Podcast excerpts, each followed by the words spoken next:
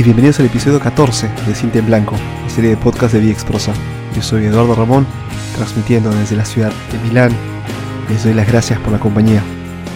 Antes de empezar con el tema de esta semana, quisiera dar una reflexión sobre lo que está ocurriendo ahora en, en París y alrededores.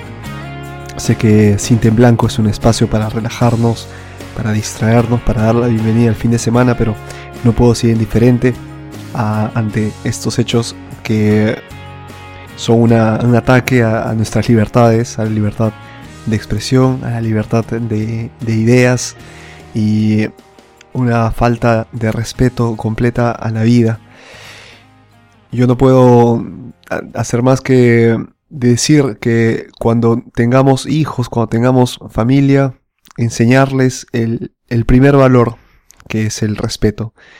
Luego vendrán los demás valores. Los demás valores son igual de, preciosos, pero el respeto, el respeto a la historia, el respeto al, al, adulto, el respeto a la ciudad donde crecimos, vivimos, a la ciudad que nos aloja, a las culturas distintas, a las religiones, a los idiomas, a las razas, a lo que sea. El respeto viene antes. Y sin esto no podemos ir hacia adelante. Que esto nos quede bien claro y que viva la libertad de expresión, que vivan nuestras libertades, la libertad en general. Nunca la perdamos. Bueno, ¿qué libro estás leyendo? Ya empezaron este 2015 con eh, una publicación, con un libro nuevo. Ya estamos en la. Ya hemos superado la primera semana de, de enero del 2015. ¿Qué libros se han propuesto leer para este año? ¿Qué libro les han recomendado? ¿Les han regalado un libro de Navidad? háganmelo saber en los comentarios, vamos a compartir un poco y si es que tienen alguna reseña interesante, el link hace una reseña, igual compártanlo y también escríbame a podcast.viexprosa.com si es que tienen eh, alguna recomendación en particular. Les cuento que yo empecé con, con un libro que se llama Los Pilares de la Tierra de Ken Follett. Es un reto para mí empezar y terminar este libro porque Está en italiano. me lo ha prestado mi novia, que lo acaba de terminar. Me dice, te va a gustar, léelo. Es un libro que seguro vas a disfrutar.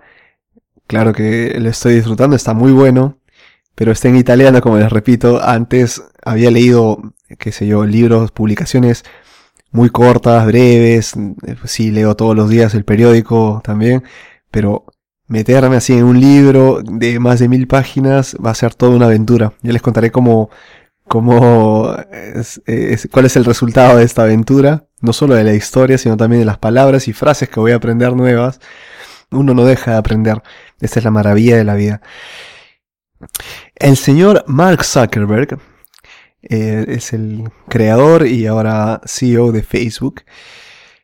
Creó una, una página, ha creado una página donde va a ir publicando qué libros está leyendo. Se llama El fin del poder, el primer libro que ha elegido, de Moisés Naim, un periodista venezolano. Y bueno, ha creado un grupo también donde va a, compartir esta página, esta, estos libros que está leyendo. La página se llama Un año de libros o eh, A Year of Books, si quieren buscarlo en, Facebook y quieren unirse a, esta, a, esta, a este grupo. Les cuento que ya tiene 230.000 likes, más de 230.000 likes. Esto lo comprobé en la mañana, de hecho la, la cifra ha subido. ¿Cuál es la cosa interesante de esta, de esta noticia, por así llamarla? Que este libro, el de El fin del, del poder, se ha convertido en un bestseller en Estados Unidos desde que el señor Zuckerberg ha, decidido empezar su año leyéndolo. Buena noticia porque está promocionando la, lectura, ¿no? Es, una, es un buen ejemplo porque estas figuras que tienen bastante influencia en la sociedad, bueno, pueden ser un buen y mal ejemplo. En este caso nos está eh, inculcando la lectura, el poder leer eh, libros, porque bueno, él se ha propuesto leer un libro cada dos semanas, y aquí yo puedo estar un poco en desacuerdo porque está bien leer libros, pero no, no hagamos una competencia, ¿no? Leer libros no es una maratón. El leer libros es, una, es un placer. Tenemos que eh, encontrarnos con el libro, abrirlo, enamorarnos y meternos en la historia, viajar con el libro. Si se vuelve una obligación, bueno, pierde todo sentido. Así como un plato de comida que no, si no nos gusta, nosotros lo dejamos, yo creo que está bien dejar un libro a medias. Yo al menos voto por esta elección. Si no nos gusta un libro, bueno, lo dejamos a la mitad, no tenemos por qué terminarlo, porque vernos en la obligación de, ver cómo termina si está malo. Eh, ok, pero de repente tengo una, una idea un poco radical, pero es, es, así, ¿no? Si un libro es malo, simplemente se deja y se empieza otro. Hay tanto, tanto por leer, por qué perder tiempo y por qué detenernos en uno solo. Compártame sus libros, vamos a hacer una pequeña lista también, si es que lo desean. Hagamos la lista de libros para este 2015, veamos eh, algunas revisiones, por favor sin spoilers, porque esto sí no es aceptado que nos arruinen el final o la trama, las cosas que pueden pasar mientras leemos el libro.